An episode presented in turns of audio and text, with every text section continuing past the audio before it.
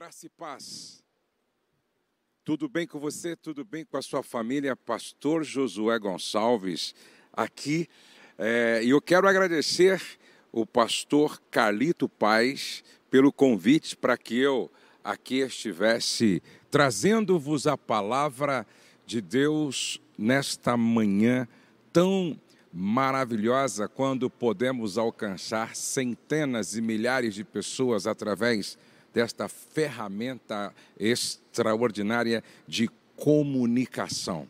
Como vocês viram, eu desenvolvo um trabalho com famílias no Brasil e no mundo, através é, das redes sociais, através da televisão, do YouTube principalmente. E, mas nós temos um trabalho muito específico, muito pontual em Bragança Paulista, que é a nossa Casa de Restauração de Casamentos. E nós recebemos todo mês é, um grupo de 30 casais. Os casais chegam na nossa casa com o casamento na UTI conjugal, à beira de uma falência, e passam com a gente quatro dias num, numa imersão de tratamento. E é muito interessante que nós já recebemos mais de 1.800 casais e 70% desses casais estão completamente restaurados, curados e transformados. Se você quer ter mais é, informação sobre esse trabalho, até participar, é só você acessar casamentocurado.com.br. casamentocurado.com.br. Bom, hoje eu quero falar com vocês sobre como os pais podem ajudar seus filhos. Como os pais podem ajudar seus filhos.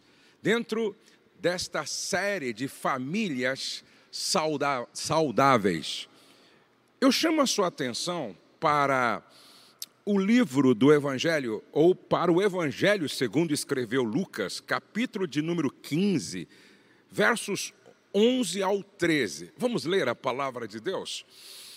Continuou. Certo homem tinha dois filhos.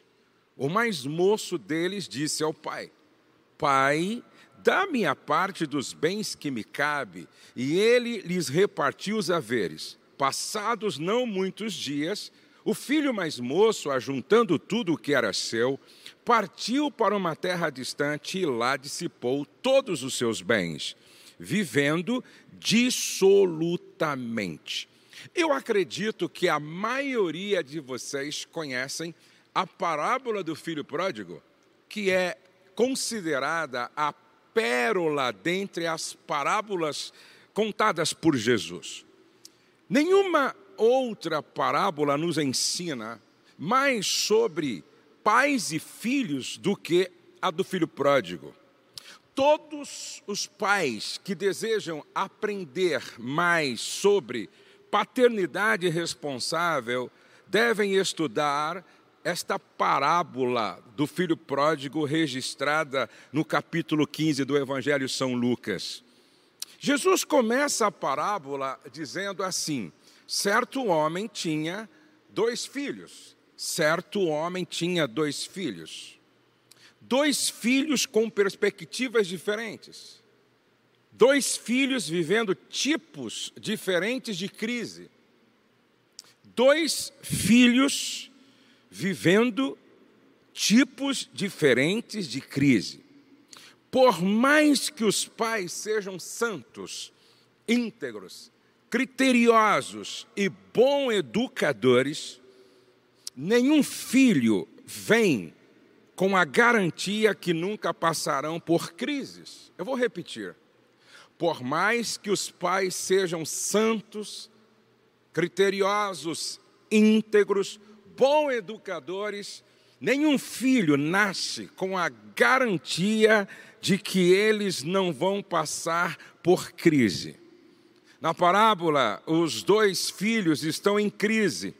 O mais novo não quer mais ficar em casa, quer viver a vida do seu jeito. E o outro ficou em casa, mas não se sente realizado como filho, pelo contrário, vive em casa perto do pai, mas com a mentalidade de um servo, de um escravo. Agora, o que nós precisamos entender ao ler esta parábola é que o que aconteceu na parábola pode acontecer na minha casa, pode acontecer na sua casa. Pode acontecer na sua casa, pode acontecer na minha casa.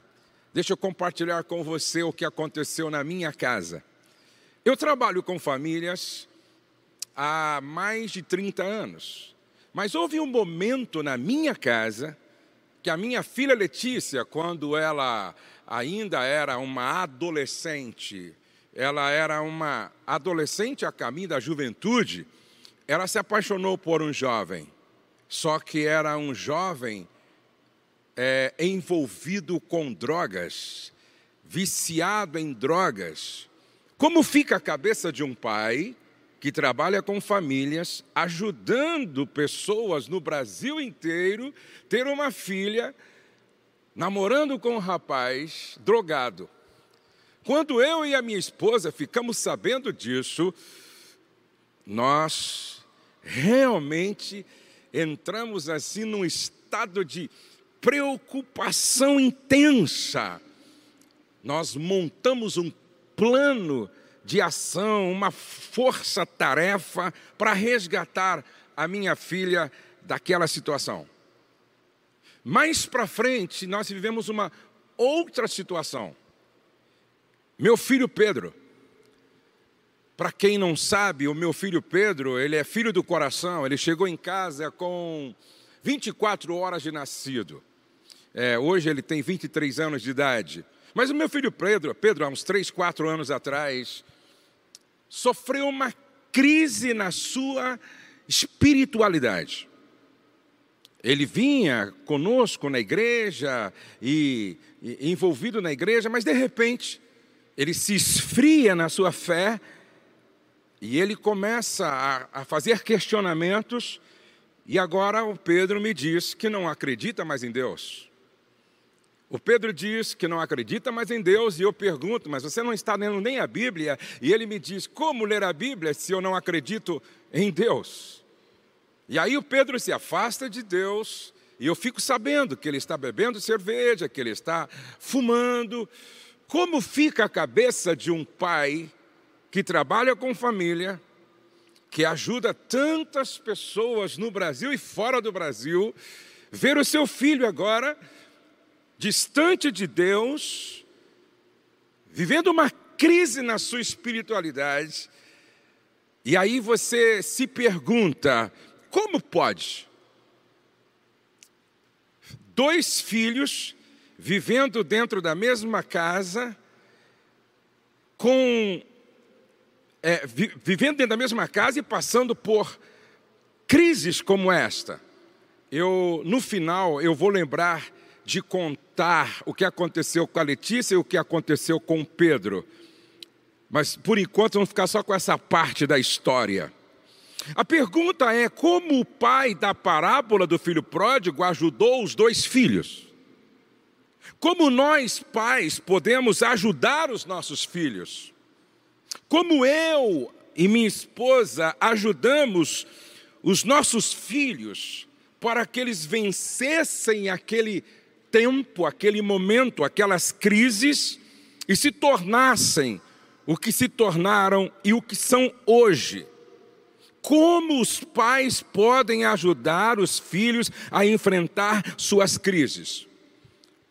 Vamos pensar nessa pergunta tomando como base o que o pai do filho pródigo fez para ajudar os seus dois filhos que não estavam bem.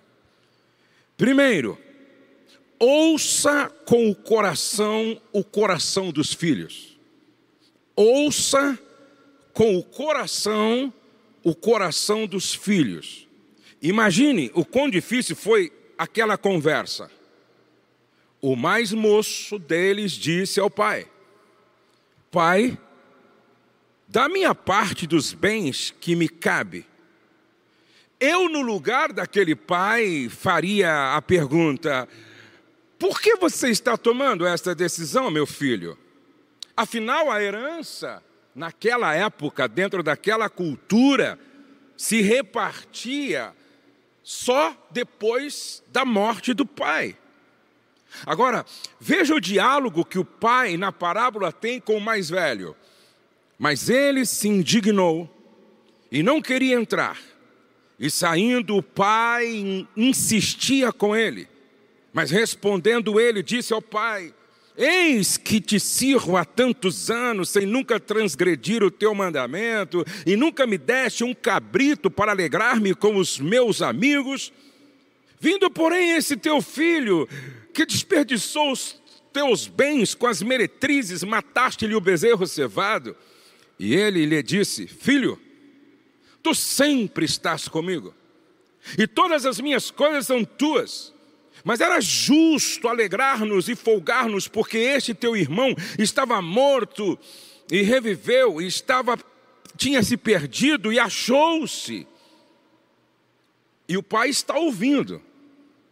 O pai ouve o mais novo, e ele ouve de forma empática, ouve com o coração, o coração do mais novo.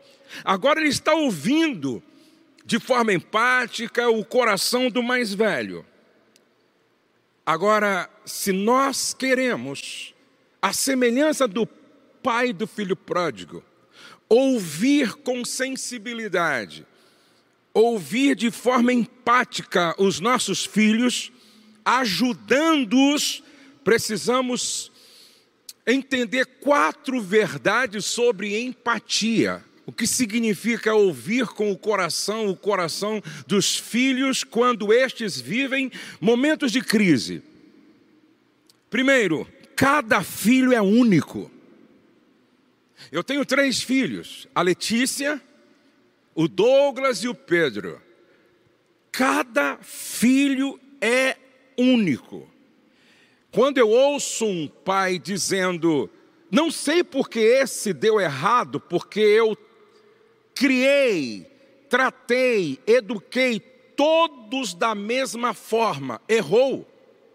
Porque se cada filho é único, se cada filho tem um perfil de comportamento, um perfil de personalidade, um perfil de temperamento, cada filho tem que ser tratado de acordo com o seu perfil. Para que eu trate cada um dentro das suas singularidades, eu preciso aprender esta lição dentro da empatia. Cada filho é único. Segundo, para ser empático como pai ouvindo os filhos, eu preciso colocar o egocentrismo do lado para ouvir, mais preocupado em compreender do que em responder. E aí, a gente precisa aplicar a regra 80-20. Ouvir 20%. Fa desculpe, ouvir 80%. Falar 20%. E dentro dos 20% que se fala, aprender a fazer perguntas inteligentes, perguntas abertas, para que a gente possa conhecer realmente o que se passa no coração deles, a fim de dar uma resposta e uma instrução e uma direção acertada. O terceiro aspecto do ouvir empático que nós pais não podemos esquecer é que nós precisamos, no, ou, no ouvir os nossos filhos, abandonar os pré-julgamentos. Abandonar os pré-julgamentos. E por último, nós precisamos ouvir os nossos filhos como Deus nos ouve. Nós precisamos ouvir como Deus nos ouve. Nós ajudamos os nossos filhos. O pai do filho pródigo ajudou os seus filhos. Eu ajudei os meus filhos procurando ouvir com o coração, o coração deles. Como nós podemos ajudar nossos filhos? Segundo, faça da sua casa o melhor lugar do mundo para os filhos estarem. Vou repetir. Faça da sua casa o melhor lugar do mundo para os filhos estarem.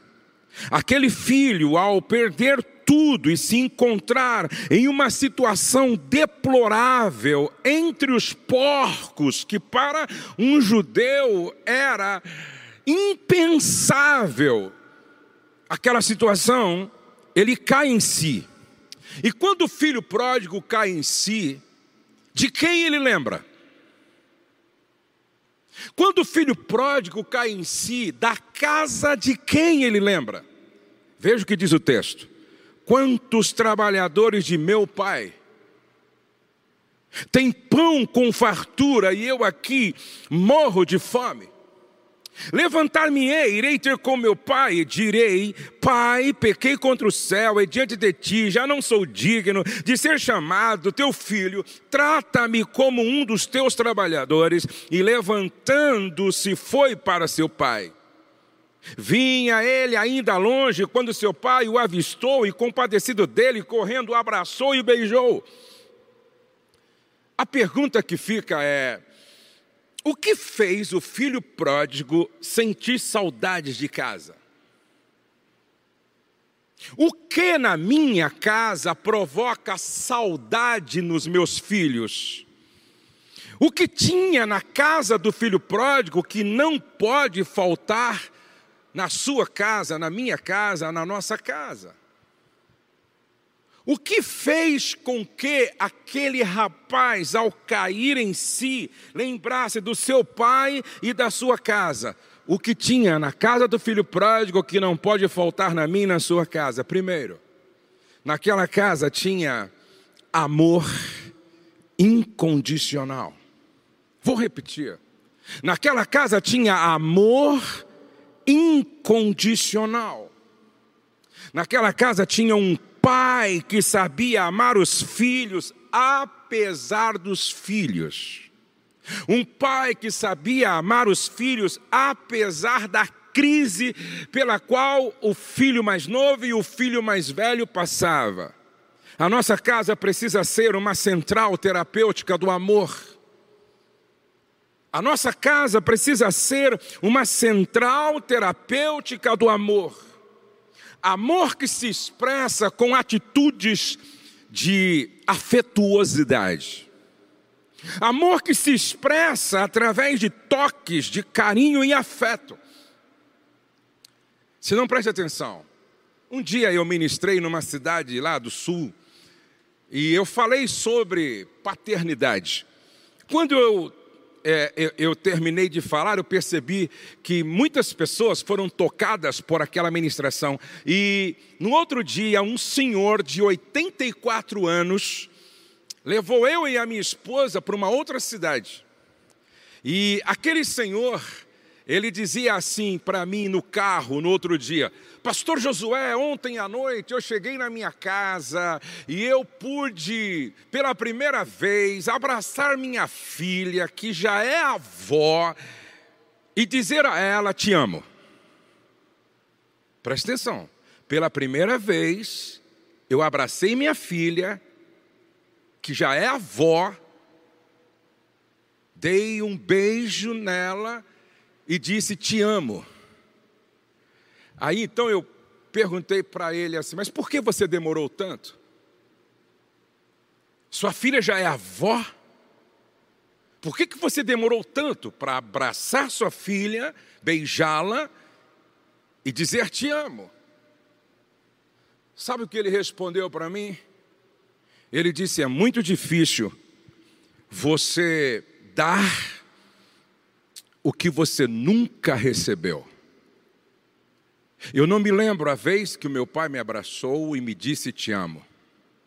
É interessante que na casa do filho pródigo, veja, E levantando-se foi para seu pai, vinha ele ainda longe, quando seu pai o avistou e compadecido dele, correndo, o abraçou e o beijou.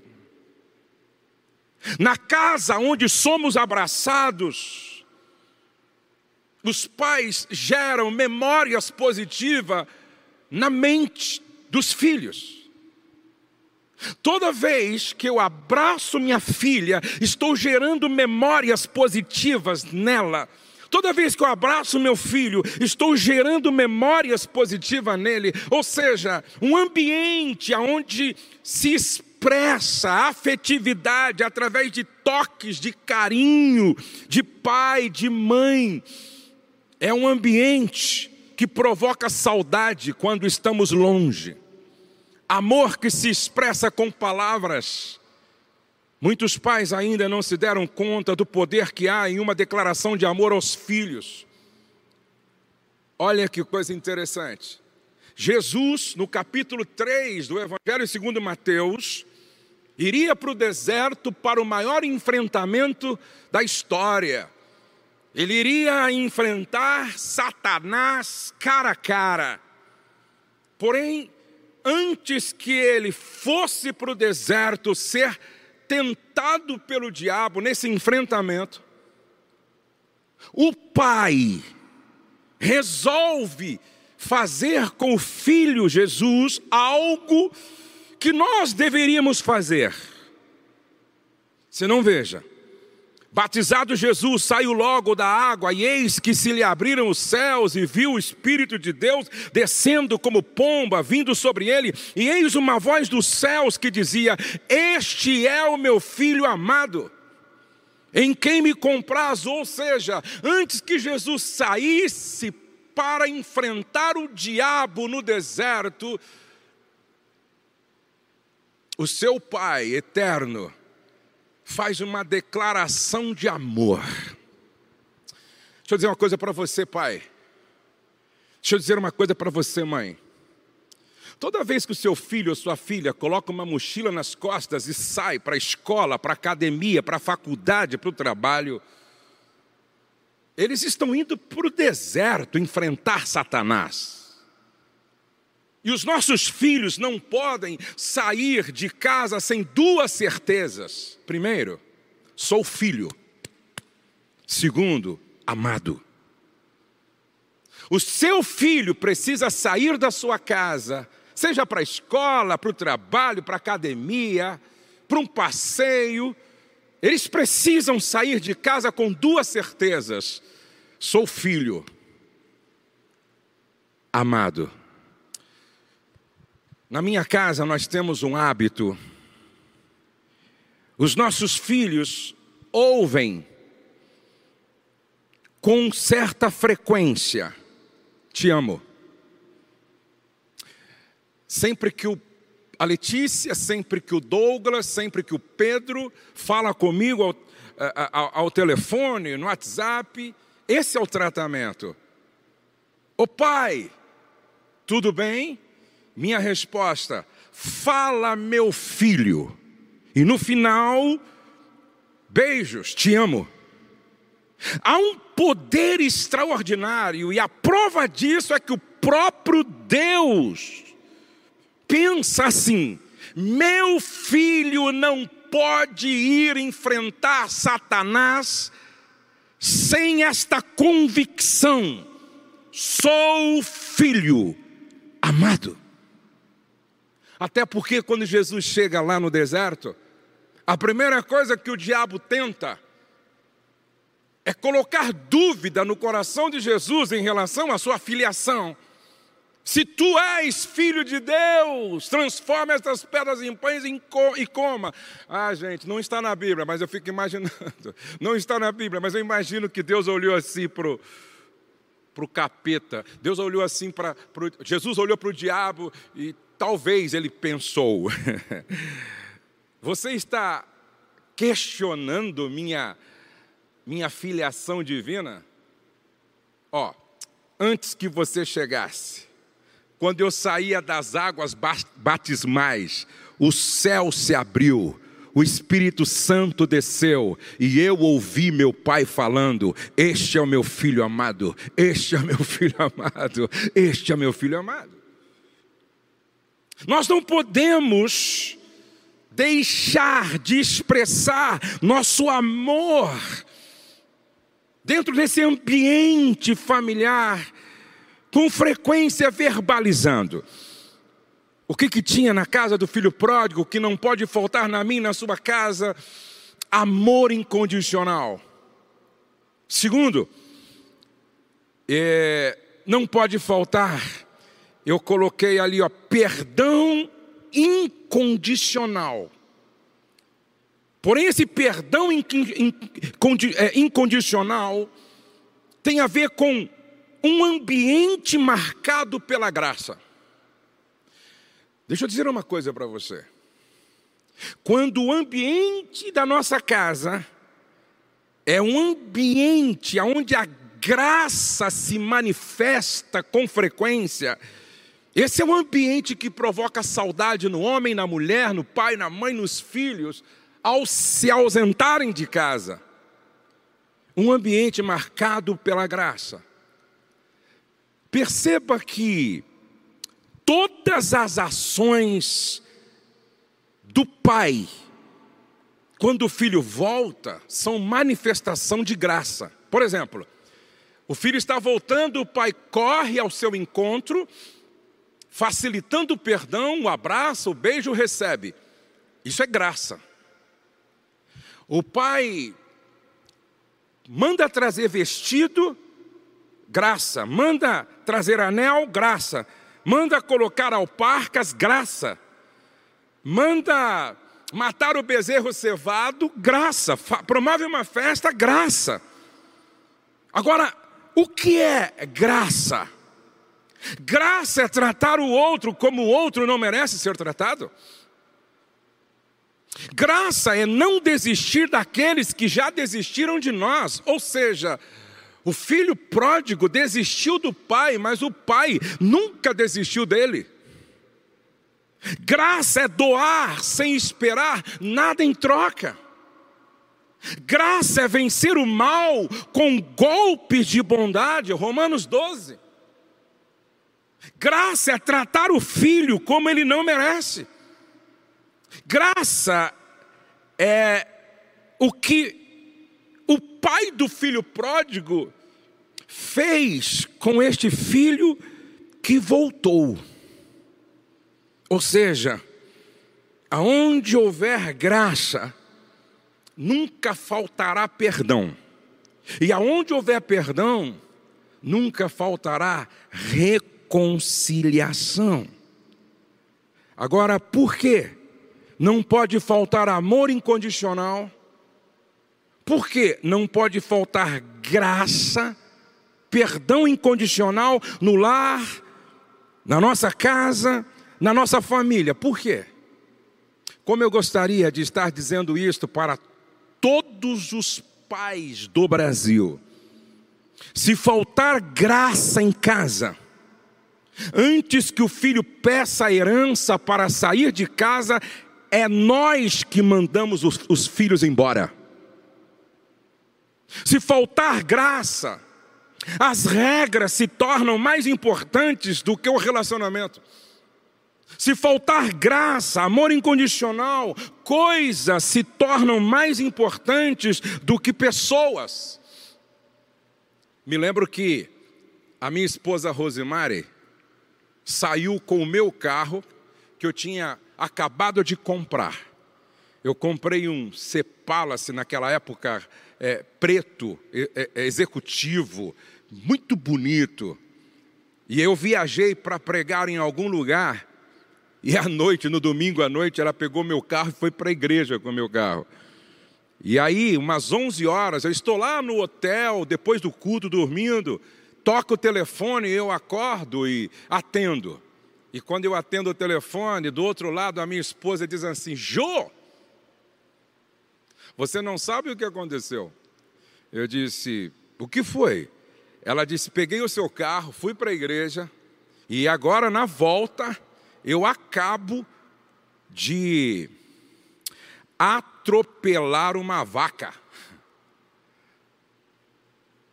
No meu lugar, o que você faria, irmão? Meu carro novinho. Nem eu tinha usado muito ainda.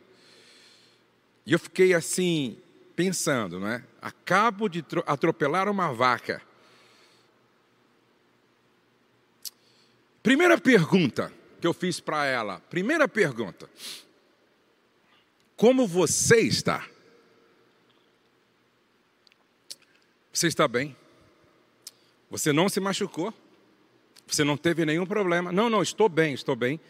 Tem alguém te assistindo? Não, os pastores da igreja estão aqui, a polícia já está aqui, mas eu estou bem. Ok. Primeira pergunta. Segunda pergunta: Como está a vaca? Como é que está a vaca? Ah, a vaca saiu correndo. Eu falei, bom, menos ruim.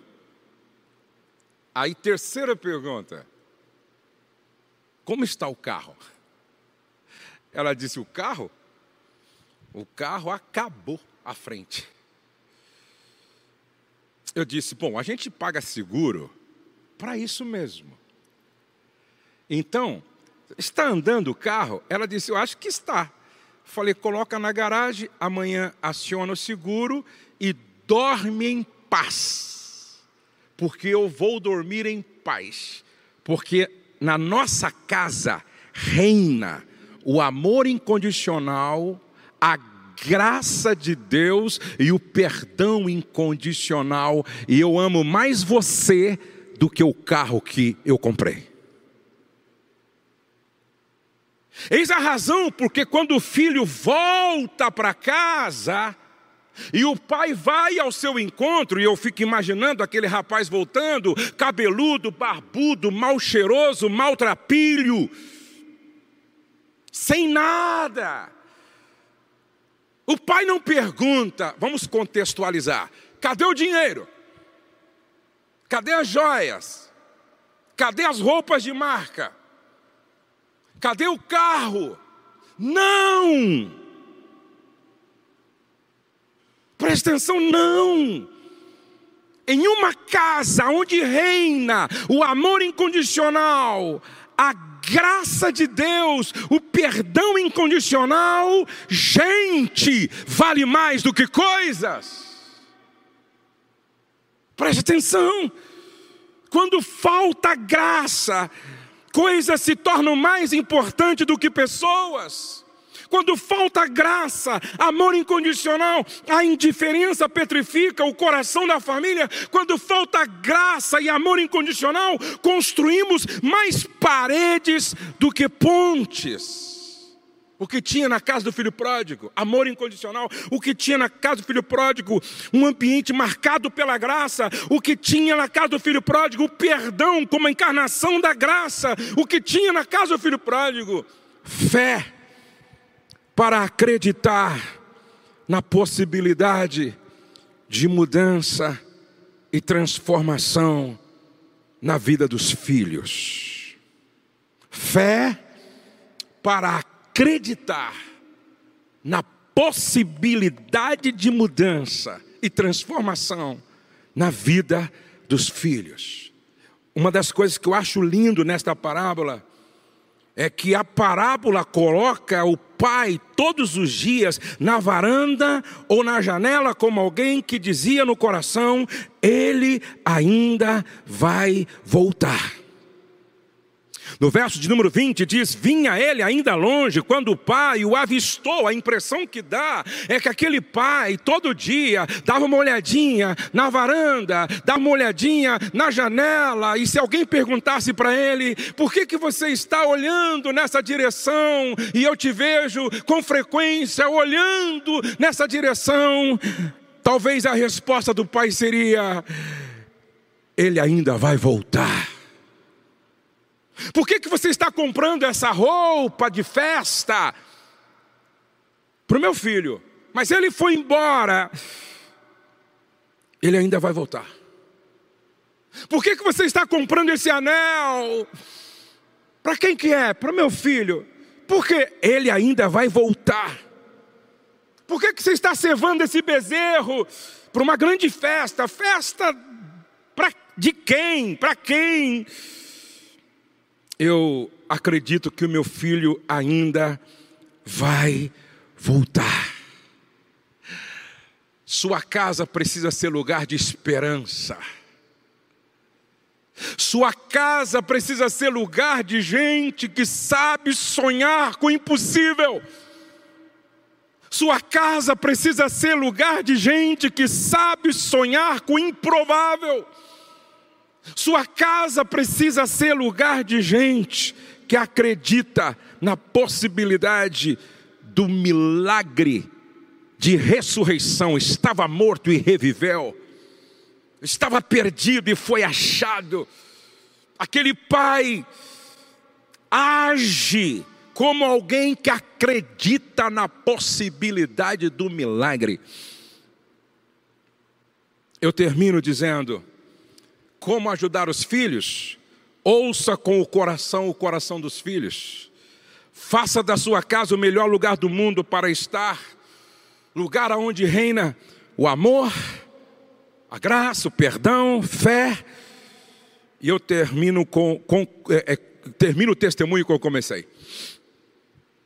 A Letícia, quando se apaixonou por um drogado, a semelhança do pai do filho pródigo, nós acreditamos na possibilidade do milagre e transformação. Não demorou mais do que 30 dias depois de uma grande batalha espiritual e oração, e a Letícia estava livre, liberta. Ela estava com a cabeça no lugar. Hoje a Letícia é mãe, hoje a Letícia é diretora do meu ministério e hoje a Letícia é uma mulher cheia do Espírito Santo e casado com um homem de Deus cheio do Espírito Santo. O meu filho Pedro, afastado dos caminhos do Senhor, ateu agora. E eu e a minha esposa, todos os dias, orando e dizendo: ele vai voltar. Eu não gerei escravos, eu gerei promessas. Meu filho vai voltar. E aí eu e o Douglas começamos a usar de estratégias, a mãe também. E o meu filho é músico. E mesmo sabendo como ele estava, ele ia lá no pequeno grupo do Douglas, e o Douglas dizia: Toca para nós, Pedro. E o Pedro, daquele jeito, mas gostava de tocar, então ele tocava. Ele é fotógrafo.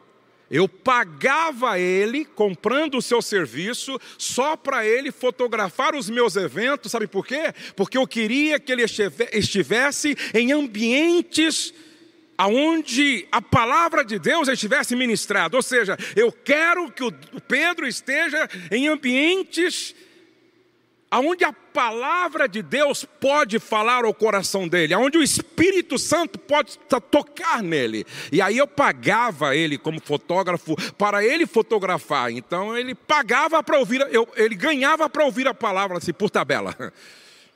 E aí um dia eu paguei ele para fotografar um grande evento.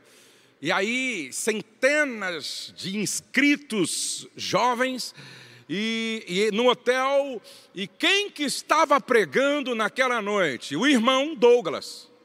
E quem estava fotografando o Douglas? O Pedro. Naquela noite, quando o Douglas prega, cheio do Espírito Santo, no final da mensagem, houve uma manifestação da glória de Deus e o Pedro lá atrás, prestando muita atenção. E de repente, o Pedro naquela noite tem um encontro com Deus. Só sei que na segunda-feira próxima, depois do, daquele final de semana, o Pedro na cozinha diz: Pai e mãe, quero conversar com vocês. E aí, pois não. E ele começa a falar coisas que ele nunca tinha dito do coração dele, sobre a adoção dele e tal e muito boa a conversa, e no final ele diz assim: Eu quero pedir perdão para vocês pelo tempo que eu fiquei fora, longe de Deus, e tenho uma boa notícia. Nesta, neste final de semana, eu voltei para a casa do Pai. Neste final de semana eu tive encontro com Deus e quero avisar vocês que eu voltei para nunca mais sair da presença de Deus. Aí, tudo começou a acontecer de forma extraordinária na vida do Pedro. Hoje, o Pedro é ministro de louvor na igreja Família de Ziscope. E a dia 24 de outubro, eu fiz o casamento dele com a Kelly, uma mulher de Deus que é ministra de louvor também. E ontem, eu tive o privilégio da, da primeira vez jantar na casa do Pedro, junto com a Kelly, e ver como Deus é maravilhoso. Sua casa precisa ser lugar de esperança. Sua casa precisa ser lugar de gente que sonha e que sonha com a possibilidade do milagre. E se Deus fez na minha casa, Ele pode fazer na sua casa. Hoje, todos os meus filhos estão na casa de Deus, envolvido com as coisas de Deus e fazendo o coração do Pai sorrir. Antes de orar, eu quero hoje a propósito convidar você que está longe da casa do Pai para voltar. Se você quer voltar para Jesus hoje, tem aí um QR Code, tem aí um WhatsApp. Você pode voltar hoje.